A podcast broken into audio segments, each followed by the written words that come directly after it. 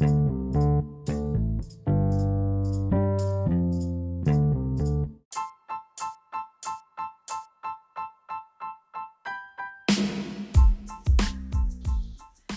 días, buenas tardes o buenas noches a todos. Estamos en un nuevo capítulo de Marketing con Leo y el día de hoy vamos a hablar sobre el pilar social de una marca personal.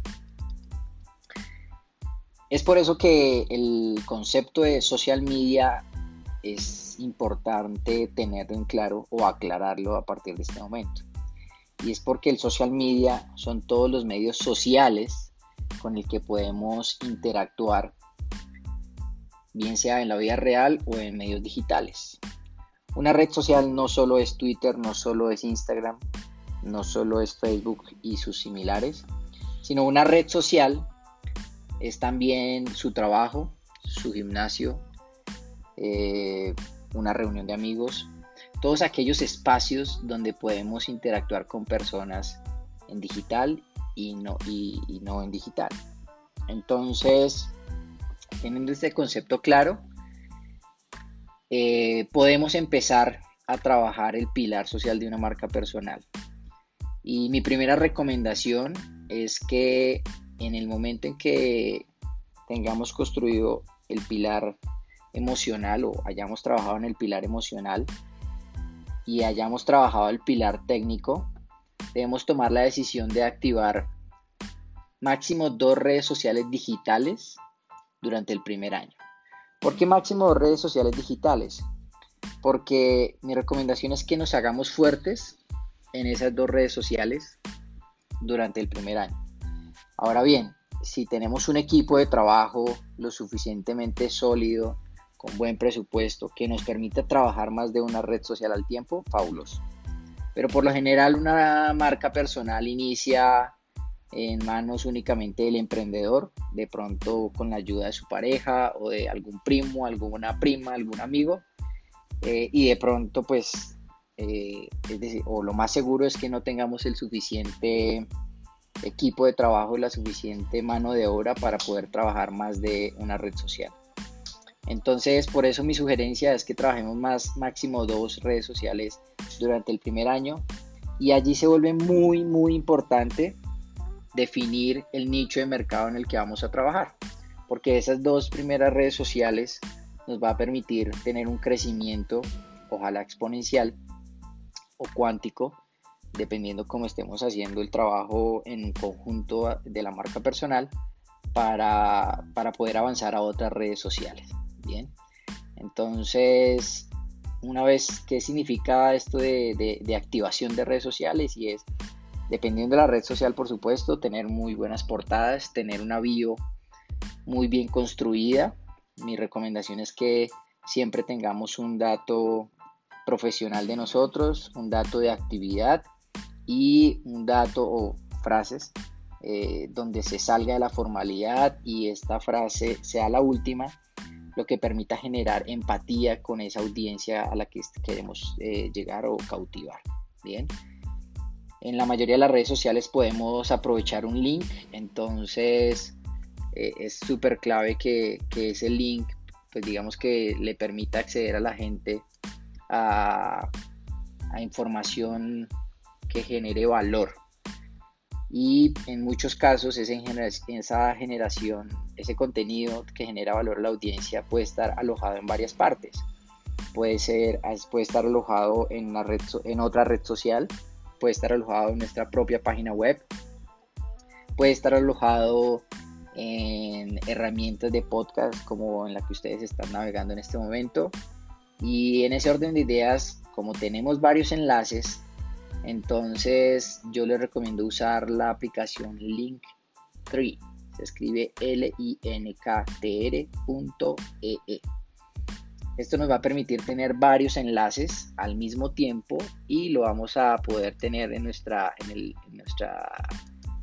espacio para link dentro de la bio de la red social. Sin embargo, cuando tengamos ese enlace de Linktree, mi sugerencia es usen bit.ly, bit.ly, para generar un enlace corto que nos permita traquear cuántos eh, accesos estamos teniendo a este enlace y desde dónde, que son como los datos generales que nos da esta herramienta. Bien. Esa sería como la, primera parte, digamos, eh, correspondiente al pilar social de una marca personal.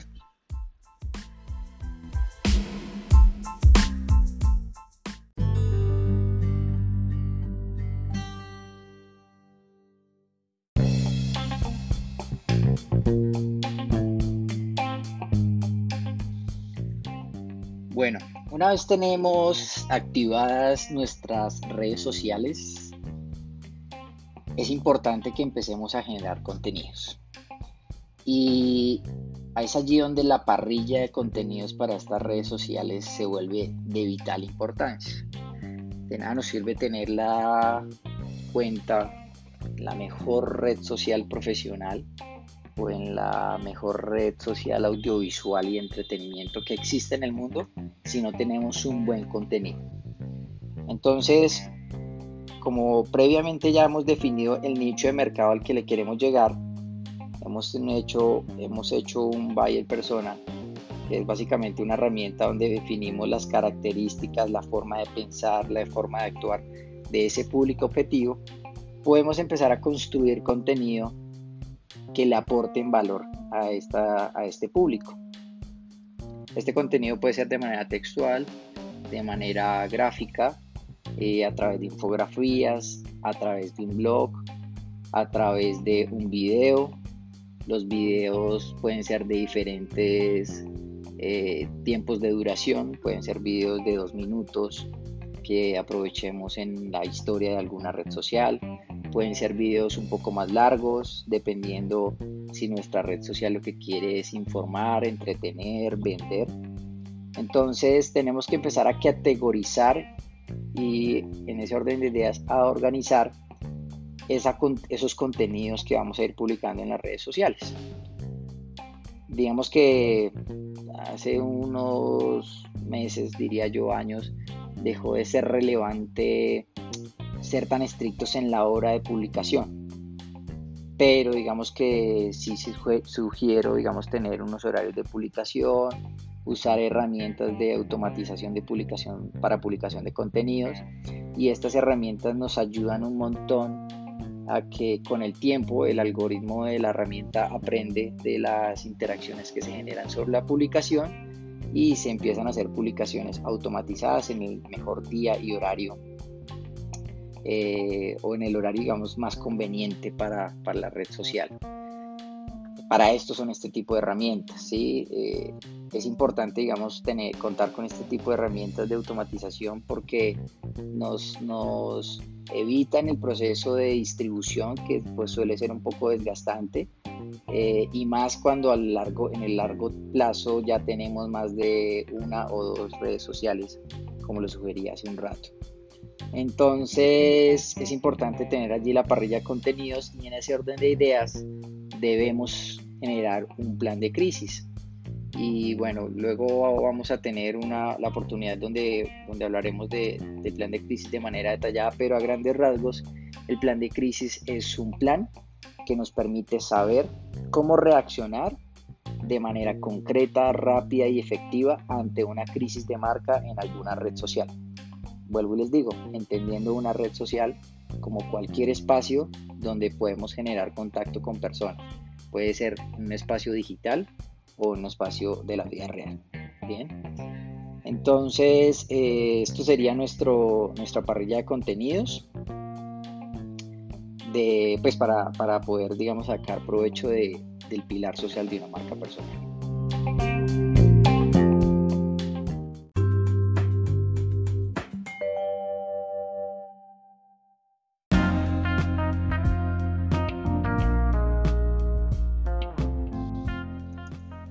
Tercer punto correspondiente al pilar social de una marca personal y no menos importante es lo que tiene que ver con la asistencia a eventos o lo que comúnmente se conoce como networking. Aunque el networking lo podemos, podemos hacer, digamos que eh, de manera presencial o de manera remota, por ejemplo en un webinar o en una videoconferencia o personas, digamos, afines al nicho de mercado en el que nosotros trabajemos.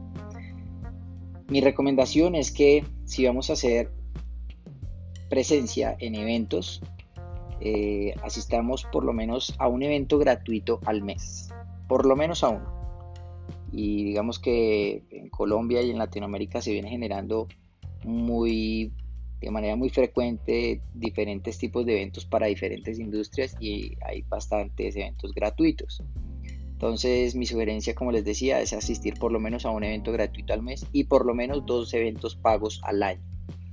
Estos dos pagos al año nos van a permitir acceder, digamos que, a eventos donde la calidad de las personas a nivel profesional puede aumentar un poco y podemos llegar a acceder a clientes potenciales de mejor calidad.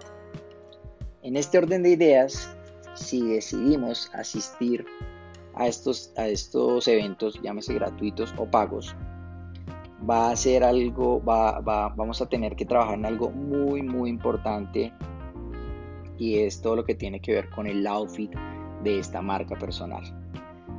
Entonces, ¿por qué es importante? Porque siempre debemos llegar vestidos de la mejor manera pero he entendido que no, no, no debemos salirnos de la esencia de la marca personal. Primero porque esta marca personal debe sentirse segura, cómoda y con cierto grado de diferenciación. En este orden de ideas, he entendido que los hombres son muchísimo menos atrevidos que las mujeres. ¿A qué me refiero con esto?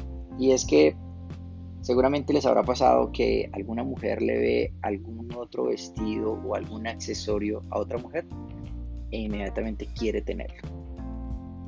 Y la manera en la que ellas piensan es que si ella lo tiene o si ella lo usa, ¿por qué yo no? Y las mujeres deciden probarlo. Un vestido, un jean, unos tacones, un bolso.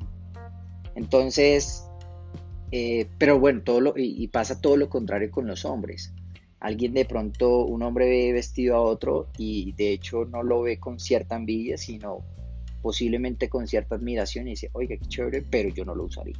¿Listo? Entonces, en ese orden de ideas, las mujeres se aprovechan bastante de, quiero hacer un poco de énfasis hoy, eh, en este caso, de los accesorios.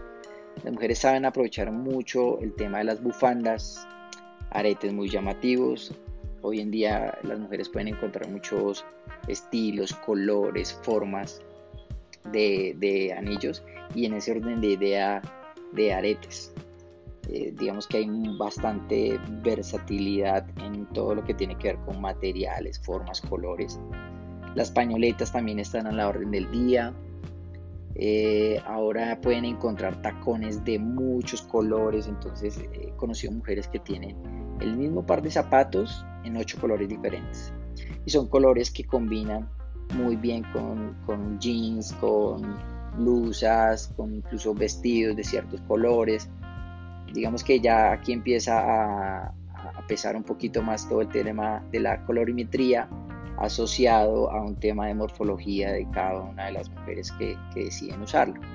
Eh, los bolsos, digamos que también son un accesorio súper clave. Hay mujeres que les gustan usar bolsos muy grandes, otros muy pequeños. Hay mujeres que no usan bolsos.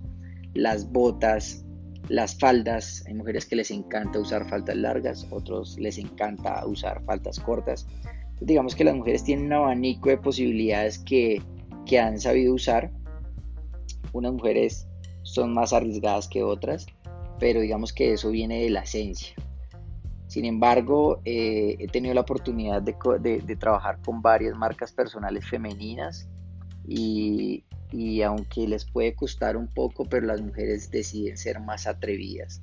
Y si en algún caso es necesario cambiar el look, ellas están, digamos, dispuestas a hacerlo porque quieren verse más atractivas, porque quieren llamar más la atención. En algunos casos, dependiendo de la industria en la que trabajen, quieren verse más, más sexys pero sin ser vulgares. Digamos que todos, este, todos estos cambios, eh, ellas están, digamos que más dispuestas a, a vivirlos. Mientras que los hombres no. Los hombres por lo general usan, digamos que cuatro tipos de, o cuatro prendas de vestir y son muy clásicos en ese sentido Me refiero particularmente a las corbatas, a un traje, eh, a unas chaquetas y zapatos. Los hombres son muy clásicos en ese tipo de, vestuario. Sin embargo, también tienen accesorios de los que pudieran sacar provecho. Por ejemplo, eh, que un hombre use pashminas. Eh, de pronto digamos que por la cultura colombiana no se ve mucho, pero, pero son accesorios que le dan mucho estilo al outfit masculino. El uso de mancornas. Colombia digamos que se ha popularizado mucho el uso de esto, pero exige tener una camisa pues apta para este tipo de accesorios y muchos hombres no, no les gusta porque digamos si me quiero remangar la camisa quite la mancorna aunque es muy sencillo usarlo pero pues es quitarle y dar la vuelta. Y si me la quiero apuntar de una busque las mancornas eh, entonces digamos que digo yo se complica uno mucho la cabeza si, si quisiera usar este tipo de accesorios los corbatines eh, son accesorios que morfológicamente digamos que no están aptos para todo el mundo. Entonces, pero existen y, hay muchas personas que han decidido usarlos. La oferta, digamos, de corbatines ya es, ya es bastante amplia, entonces también pueden echar mano de este accesorio. Las medias, si bien ahora hay eh, muchas medias de muchísimos colores y las medias se ha convertido en un accesorio en el que los, con el que los hombres han empezado a, perder esa formalidad que, se usó por muchísimos años. Ahora ya uno ve hombres que usan un traje clásico negro, una camisa blanca, una corbata y deciden usar unas medias rojas, azules, verdes. ¿sí? Entonces digamos que este tipo de cosas han empezado a, a ser importantes dentro del outfit masculino. Lo mismo sucede con el calzado. Ahora uno encuentra zapatos de colores diferentes a los colores clásicos café y negro, con estilos puntudos, eh, chatos, cosas de ese estilo. Entonces, eso puede funcionar muy bien. Lo mismo sucede con las tirantas eh, o con maletines, digamos que donde el hombre carga, digamos si es un hombre que le encanta entrenar, entonces son maletines que, combinan con el outfit que lleva o que son deportivos o que son también elegantes y digamos que le hacen ver un toque dependiendo por supuesto del perfil de, elegancia o de casualidad. Listo, entonces los hombres digamos que también pueden aprovechar este tipo de, accesorios, solo es cuestión de decidirse pues a, usarlo y, asesorarse con un personal shopper o con alguien digamos que más experto en este tipo de, de trabajos, ¿vale? De esta manera, digamos que podemos empezar a sacarle provecho a nuestro pilar social. Es un tema que hay que trabajar con el tiempo, no se concibe de un día para otro. Eh, digamos que personalmente creo que me gasté bastantes años en, construir, digamos que un outfit con el que me sintiera completamente cómodo, con el que eh, hubiese una diferenciación eh, frente a una audiencia y frente a, un público, digamos que determinado. Y, no es sencillo, no es sencillo, hay que explorar. Mi recomendación es explorar, asesorarse de alguien que tenga tanto conocimiento como experiencia y que nos pueda ayudar, digamos que, a definir e, ese camino referente al outfit. Ya teniendo, digamos, el outfit definido, si voy a empezar a generar fotografías eh, para las redes sociales y demás, pues ya tenemos un punto a favor porque va a ser mucho más fácil y mucho más natural trabajar ese, ese tema y no voy a verme disfrazado, sino va a ser parte del outfit del día a día de esa marca personal.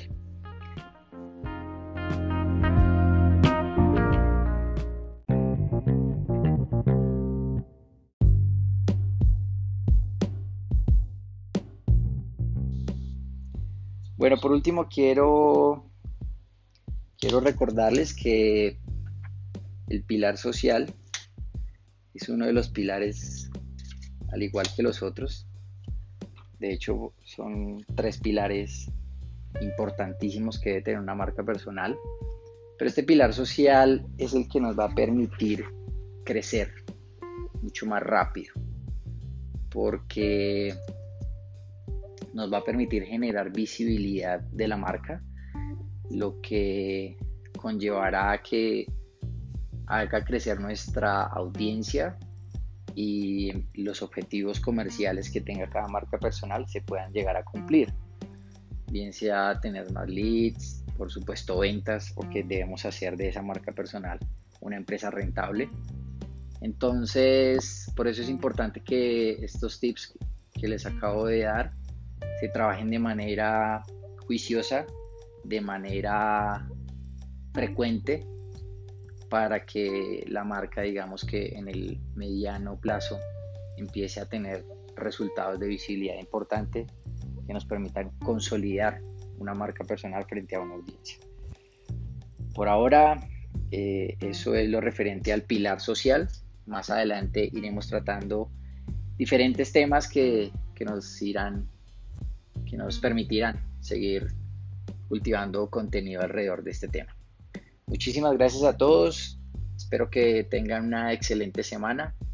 No se olviden que pueden escucharlos en las diferentes plataformas de podcast, que también pueden escuchar esto en nuestra página web, leoparra.co, y que si tienen dudas pueden buscarme en Google como Leo Parra, mentor de marca personal, y estaré a su disposición para cualquier duda que tengan.